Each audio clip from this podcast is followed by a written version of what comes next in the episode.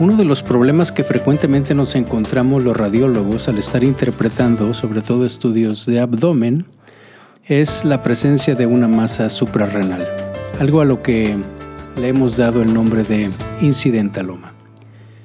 Y creo que la mayoría de nosotros estamos como ya muy acostumbrados a realizar un estudio que es el TAC de lavado para la evaluación de los incidentalomas suprarrenales. Y resulta ser que no necesariamente estamos quizá haciendo lo correcto. Acompáñenme a revisar una sección del American Journal of Run Technology, del AJR, el journal amarillo, que tiene por nombre punto contrapunto y en donde se ven las partes de un lado y del otro de ciertos aspectos que nosotros hacemos en nuestra práctica diaria y específicamente Hoy vamos a tratar sobre la utilidad del TAC de lavado para la evaluación de los incidentalomas suprarrenales. Bienvenidos a Memorándum, un espacio que como ustedes saben está dedicado a la revisión de artículos científicos, editoriales, opiniones y algunas veces también de artículos médicos que tengan importancia o trascendencia en nuestra especialidad, la radiología. Como les decía en la introducción, Hoy vamos a, entrar en una nueva etapa también en donde voy a poner estos eh, sección que tiene el AJR que se trata de punto y contrapunto y como les decía la idea es ver quién está a favor y en contra de ciertas cosas que nosotros hacemos típicamente en nuestra práctica diaria y que existe evidencia de un lado o del otro para hacerla o para no hacerla. Y en el caso de hoy se trata de algo que yo creo que es muy interesante y es algo muy práctico, que es la utilidad del TAC de lavado para la evaluación de los incidentalomas suprarrenales.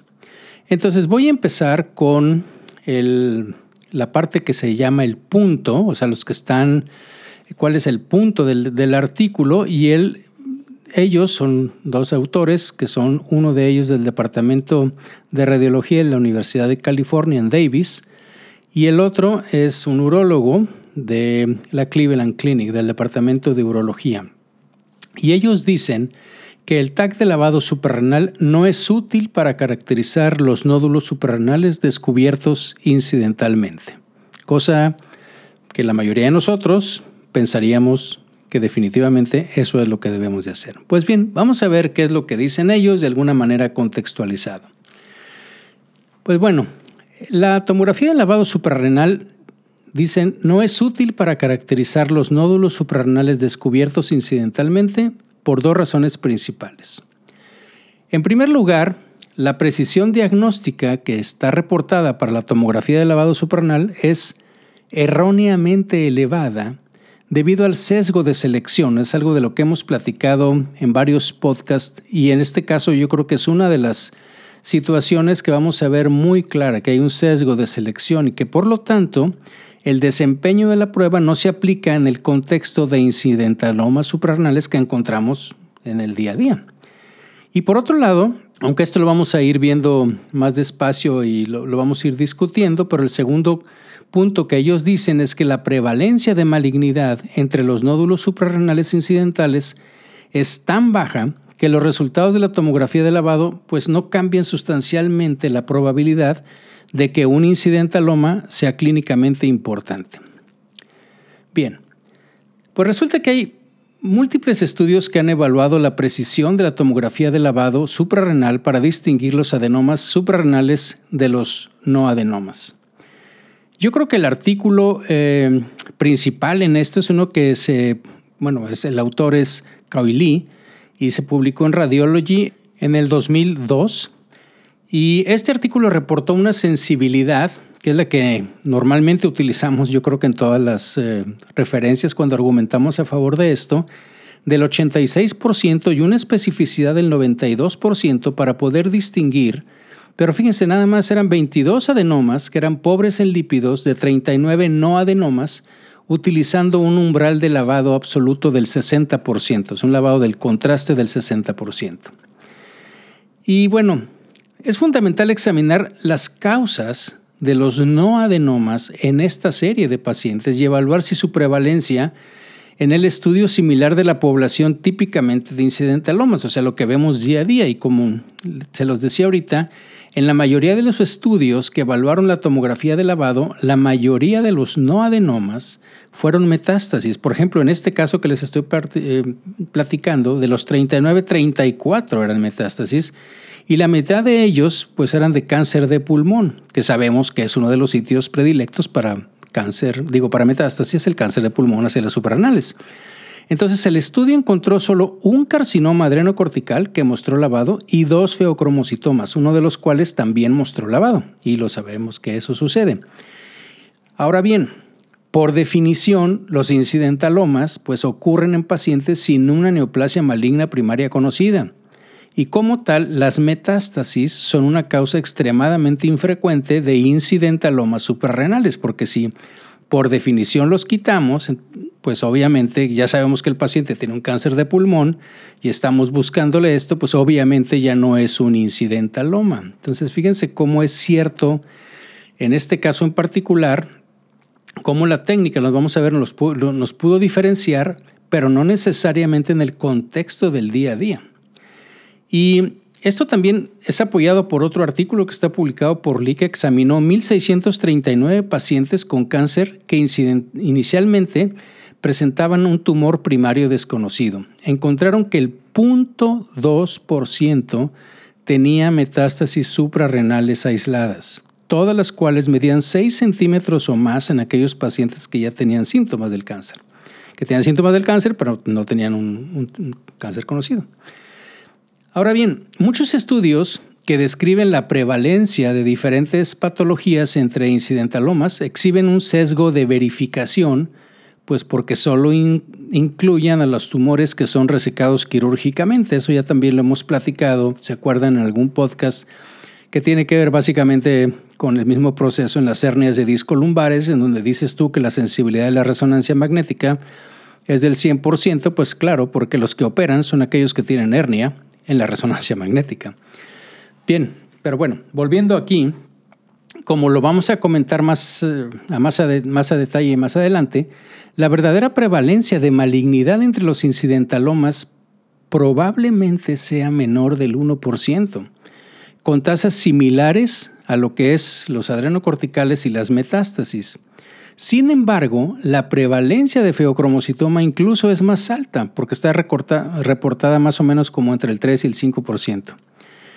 Entonces, debido a que la prevalencia del feocromocitoma y cáncer cortical adrenal es mayor en la población de incidentaloma que en la serie que evalúa el rendimiento de lavado, pues también debe considerarse las características de lavado de estas lesiones y por lo tanto no se puede suponer que las características de rendimientos, el desempeño que tiene el TAC de lavado en el estudio que comparan adenomas principalmente con metástasis, pues sean las mismas en la población de incidentalomas suprarrenales, o sea, aquellas que no tienen estas características.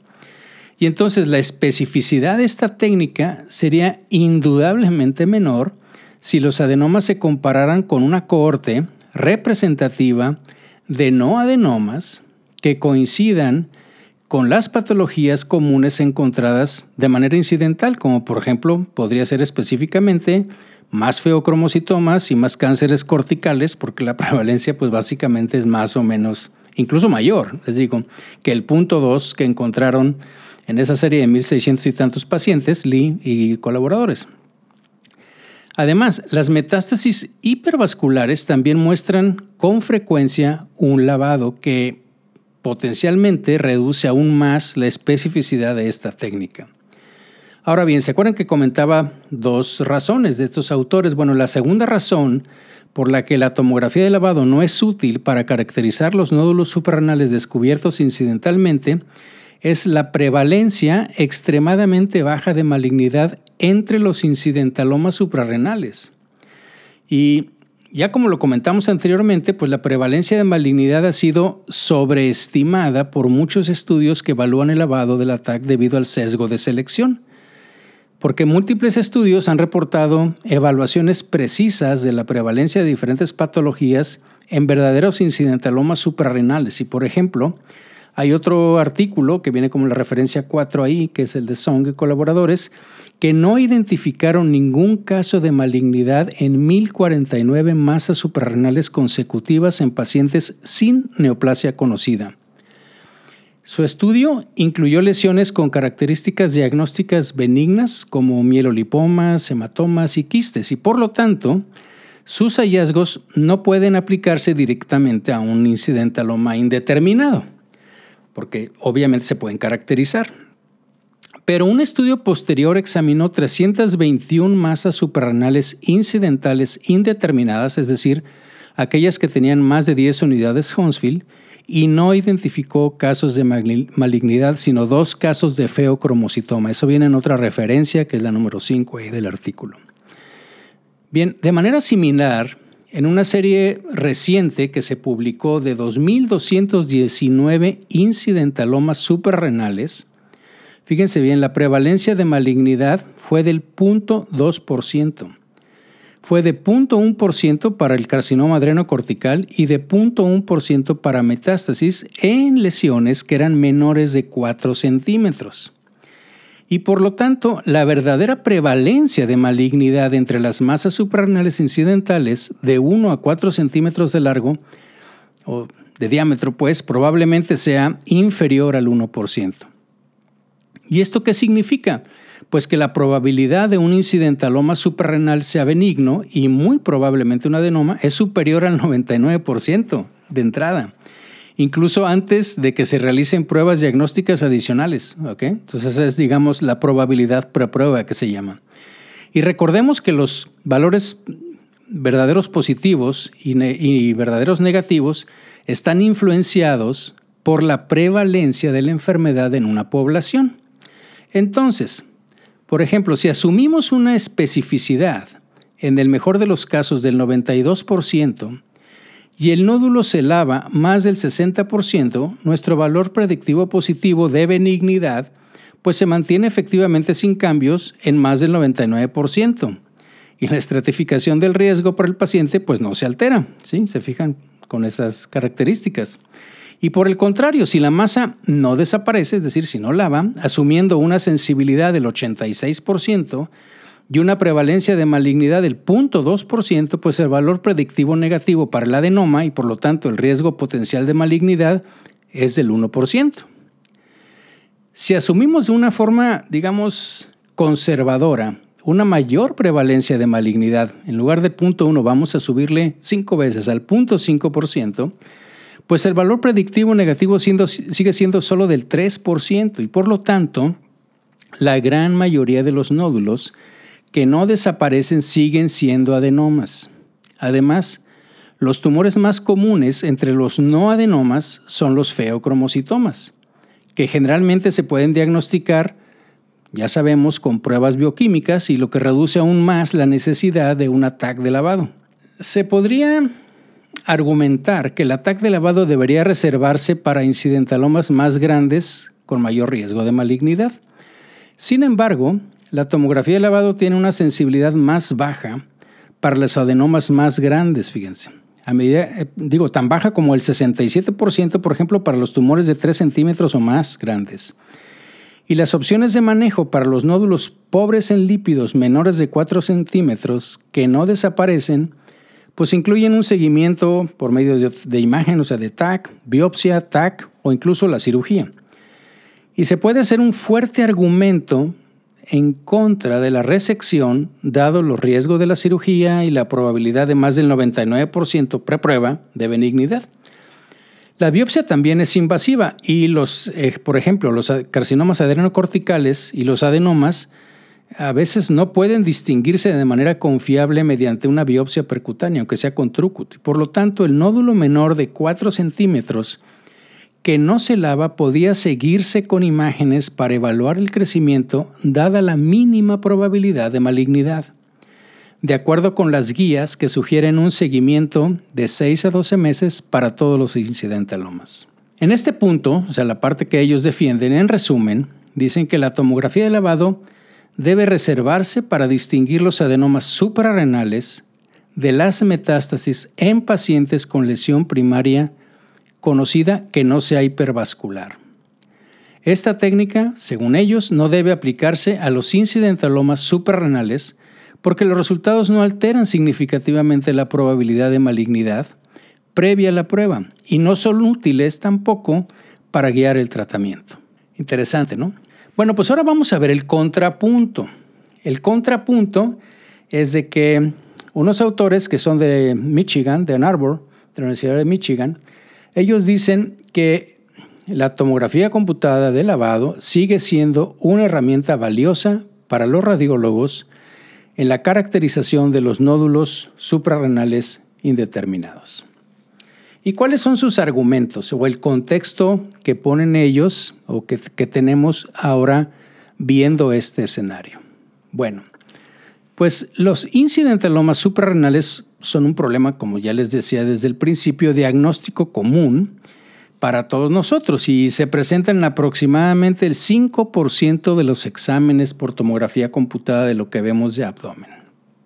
Resulta que, bueno, afortunadamente la mayoría de los adenomas benignos, que representan hasta el 75% de los incidentalomas, son ricos en lípidos y por lo tanto se caracterizan fácilmente por una densitometría por TAC, es decir, vamos a medir los ROI, y cuando miden 10 unidades Hounsfield o menos en la TAC sin contraste, pues entonces los caracterizamos como tal.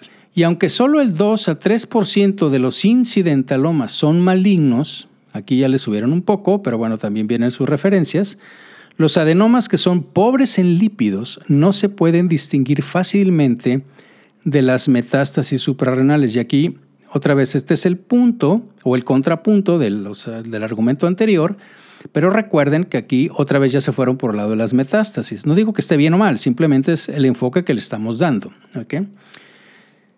Dice, por ejemplo, en un paciente, vamos a verlo, en un paciente con un cáncer conocido, el riesgo de que una masa suprarrenal sea metastásica, pues varía entre el 45 y el 73%.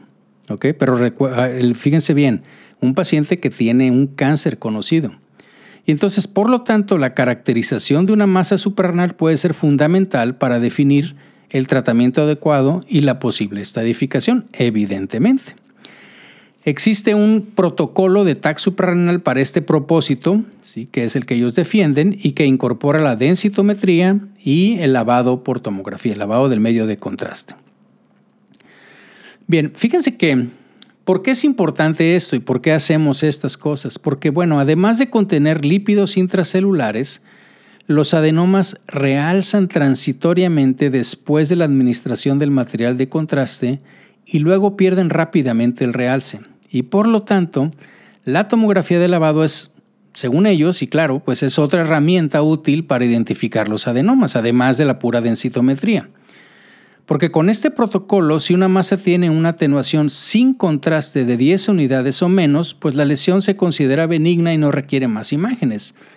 Pero para masas con valores de atenuación sin contraste que son superiores a 10 unidades Hounsfield, entonces la tomografía contrastada se debe realizar primero con un retraso de 60 segundos, pero lo más importante no es ese, sino es uno de 15 minutos. Y ahí es donde está un poco la problemática en cuanto a la logística de la realización del estudio con los pacientes. Y bueno, una vez que hagamos esto, o sea, que hagamos el simple, después 60 segundos y después 15 minutos, se calcula el porcentaje de lavado del contraste. Las comparaciones de adenomas ricos en lípidos y pobres en lípidos no muestran diferencias en el realce, ni en el lavado del contraste o el porcentaje de lavado de realce. Son cosas independientes. Pero estos parámetros son significativamente, o sea, esto del realce, más altos en comparación con los incidentalomas que no son adenomas. Y por lo tanto, el uso de un umbral de lavado del 60% nos brinda una sensibilidad, la que les decía, como del 89% y una especificidad del 95% para diagnosticar adenomas ricos en lípidos y pobres en lípidos. Entonces, un protocolo de TAC supranal que esté dedicado, o sea, con un retraso de 15 minutos y un umbral de 60% para el porcentaje de lavado, puede caracterizar correctamente el 96% de las masas suprarrenales con una sensibilidad del 98% y una especificidad, como lo vimos antes, del 92% para distinguir los adenomas de los no adenomas. Y ellos vuelven a utilizar el mismo artículo que les dije de Coily que estaba en Radiology del 2002. Bien, pues se han investigado en este contexto también otros artículos, retrasos más cortos, es decir, no tener que esperar esos 15 minutos con el paciente ahí para una manera de aumentar la eficiencia del protocolo, pero se ha encontrado que tienen una sensibilidad menor para identificar adenomas y probablemente a un lavado, digo, a que esto sea, o ellos dicen un lavado incompleto, o sea, finalmente nos quedamos con los 15 minutos.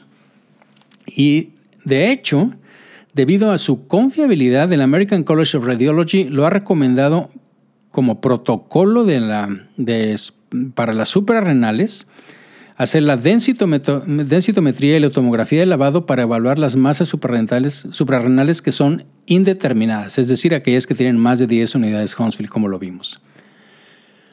Ahora, ellos también reconocen que el protocolo este pues tiene limitaciones porque las metástasis hipervasculares como el carcinoma de células renales y el carcinoma hepatocelular pueden contener, fíjense, lípidos intracelulares, eso sí lo sabemos, para estos dos principalmente, sobre todo el hepatocarcinoma, y pueden mostrar valores de lavado compatibles con los adenomas porque también son hipervasculares. Entonces, podría ahí haber un problema específicamente en esto. Sin embargo, pues obviamente muchas de estas metástasis pues pueden reconocerse porque son heterogéneas, son irregulares y además, pues como dijimos anteriormente, pues tienen eh, el hecho de que sabemos que el paciente, estamos viendo probablemente ahí que tiene un, o un hepatocarcinoma o un carcinoma renal. ¿no? Bueno, además, aproximadamente el 25% de los feocromocitomas no se pueden distinguir de los adenomas por los valores de lavado nada más. Acuérdense que son también tumores hipervasculares. Pues en general, también podríamos decir que otra limitación es que se dispone de datos limitados en la tomografía computada de lavado con respecto a las neoplasias suprarrenales primarias. Y bueno, debido a esto, obviamente, a que son rarísimas, ¿no? El cáncer adrenocortical, pues es una prevalencia muy, muy baja. Pero si tomamos tanto el feocromocitoma como el carcinoma cortical suprarrenal, pues sabemos que son hormonalmente activos y pueden confirmarse con pruebas bioquímicas. Ahora bien, también existen varias alternativas de obtención de imágenes, como podría ser, por ejemplo, la resonancia magnética con desplazamiento químico, o sea, con el chemical shift. Si hacemos, por ejemplo, un análisis de histograma de tomografía, cosa que no hacemos mucho, pero bueno, también se podría hacer. Algo que se está haciendo cada vez más, que es la tomografía dual, ¿sí? ya hemos platicado de hecho de ella. Y obviamente esto todo intenta una mejor identificación de los adenomas al capitalizar la presencia de lípidos intracelulares. Vamos a ver cada una de ellas. Por ejemplo, la resonancia magnética con chemical shift pues puede detectar mejor los lípidos intracelulares en comparación con la densitometría por TAC. Y estas características de imagen pues también pueden dificultar el diagnóstico de metástasis de carcinoma de células renales y carcinoma hepatocelular si solo vemos esas características, o sea, la parte de lípidos como ya lo habíamos platicado anteriormente. Además, es posible que la resonancia con chemical shift no detecte el lípido intracelular en los incidentalomas si la atenuación sin contraste es de 30 unidades Hounsfield más. Yo sé que aquí estoy mezclando las dos cosas, pero ya también se ha estudiado eso. En aquellos pacientes en los que de entrada, en un TAC, tenemos una masa suprarrenal que mide más de 30 unidades y lo que queremos es ver si la resonancia magnética nos va a ayudar, pues en esos pacientes, como tienen tan alto, o sea, no tienen tanta grasa, vamos a decirlo así, en la tomografía computada de entrada, pues obviamente en la resonancia magnética ahí es mucho menos sensible, ¿sí? si utilizamos la del chemical shift. Porque de hecho la resonancia con chemical shift es menos eficaz que el lavado para los adenomas con atenuación sin contraste, como les digo, que tienen más de 20 unidades. Eso es lo que está reportado en un artículo que viene ahí.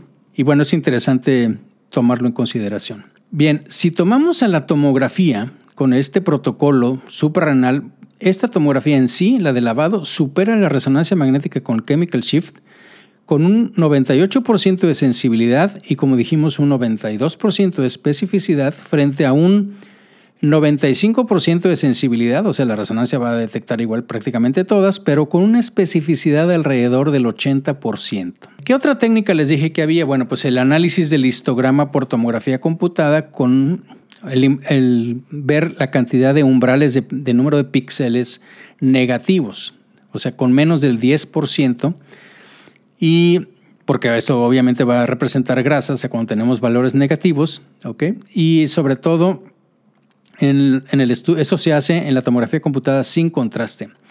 Pero resulta que, al menos en el artículo que viene ahí, las sensibilidades son bajas, es menos del 40% para los estudios que se hacen ya con contraste.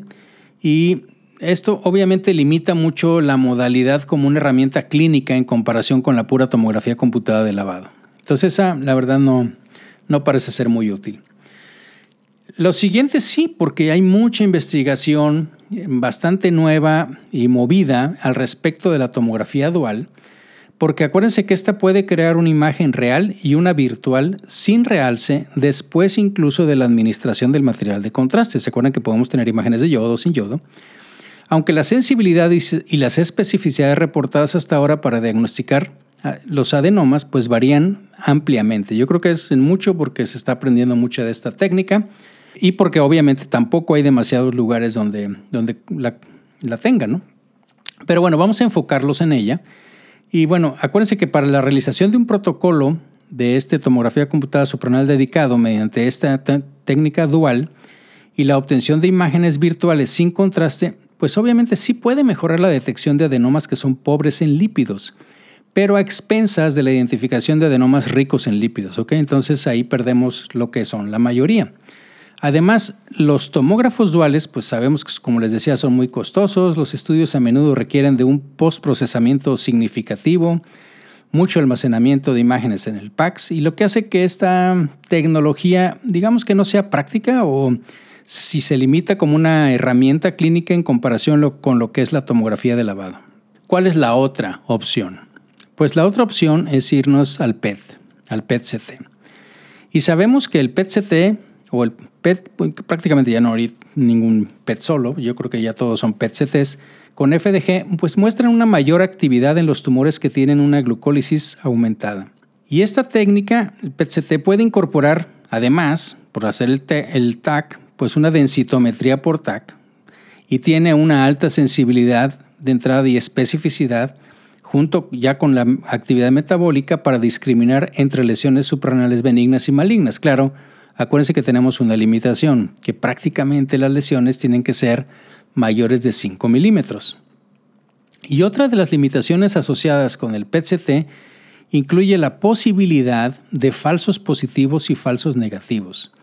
Porque las lesiones supranales metabólicamente activas al FDG, que pueden dar falsos positivos, pues acuérdense que pueden incluir de entrada pues adenomas funcionales y afecciones que puedan ser inflamatorias como una hiperplasia, enfermedades raras que están reportadas como sarcoidosis o cualquier otra enfermedad granulomatosa, incluso TB aquí, por ejemplo, en nuestro medio. Por otro lado, los falsos negativos pues pueden surgir de, de qué? Pues de una hemorragia, cuando tenemos necrosis, cuando tenemos metástasis que no están activas, por ejemplo, tumores neuroendocrinos o incluso en carcinomas o adenocarcinomas pulmonares que no son metabólicamente activos en la suprarrenal. Y bien, pues al igual que algunas metástasis, fíjense que el 38% de los adenomas muestran una actividad igual a la que observamos en el hígado, mientras que el 10% muestran una captación focal mayor que el hígado y pueden confundirse con una neoplasia maligna.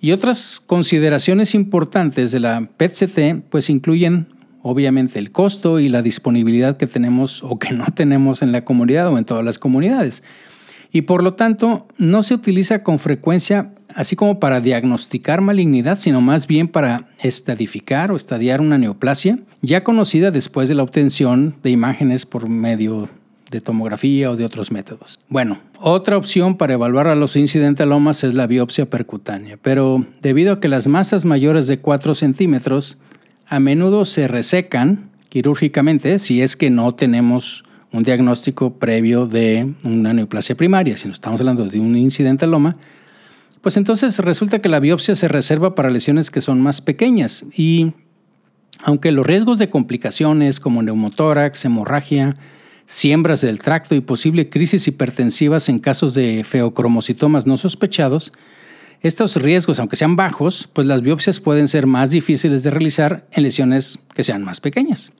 Y debido a estos riesgos, pues muchas veces los pacientes o los médicos que nos refieren, nos refieren los pacientes, pues prefieren otro tipo de evaluación que no sea la biopsia. Entonces, los autores van terminando o terminan diciendo que bueno, la tomografía de lavado suprarrenal pues no es una panacea. Los pacientes, por ejemplo, con alergia al material de contraste yodado o con una función renal deficiente, pues pueden requerir otros exámenes de otro tipo de imágenes que ya sabemos que también son bastante buenos. Además, los pacientes que se rehusan a una mayor exposición a la radiación, pues pueden elegir otra opción, aunque recordemos que los protocolos actuales de tomografía computada de dosis bajas, que están limitados a la parte superior del abdomen, pues obviamente esto ya la cantidad de radiación es sustancialmente menor.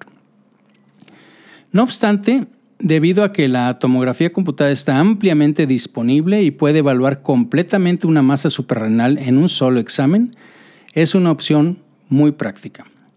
En comparación con otras alternativas, la precisión superior de la tomografía computada de lavado suprarrenal y la conveniencia para el paciente pues la convierten en una opción ideal para la caracterización de los incidentalomas en casi todos los pacientes. Y así es como argumentan estos autores a favor del seguir utilizando esta tecnología. ¿Qué les parece esto? Por favor, déjenme sus sugerencias, sus comentarios si quieren que siga con este tipo de podcast en donde vamos a tomar puntos y contrapuntos sobre aspectos que nosotros hacemos en la práctica diaria, ya sea con la tecnología o con nuestra forma de interpretar los hallazgos radiológicos. Muchas gracias por su atención y nos escuchamos en la próxima.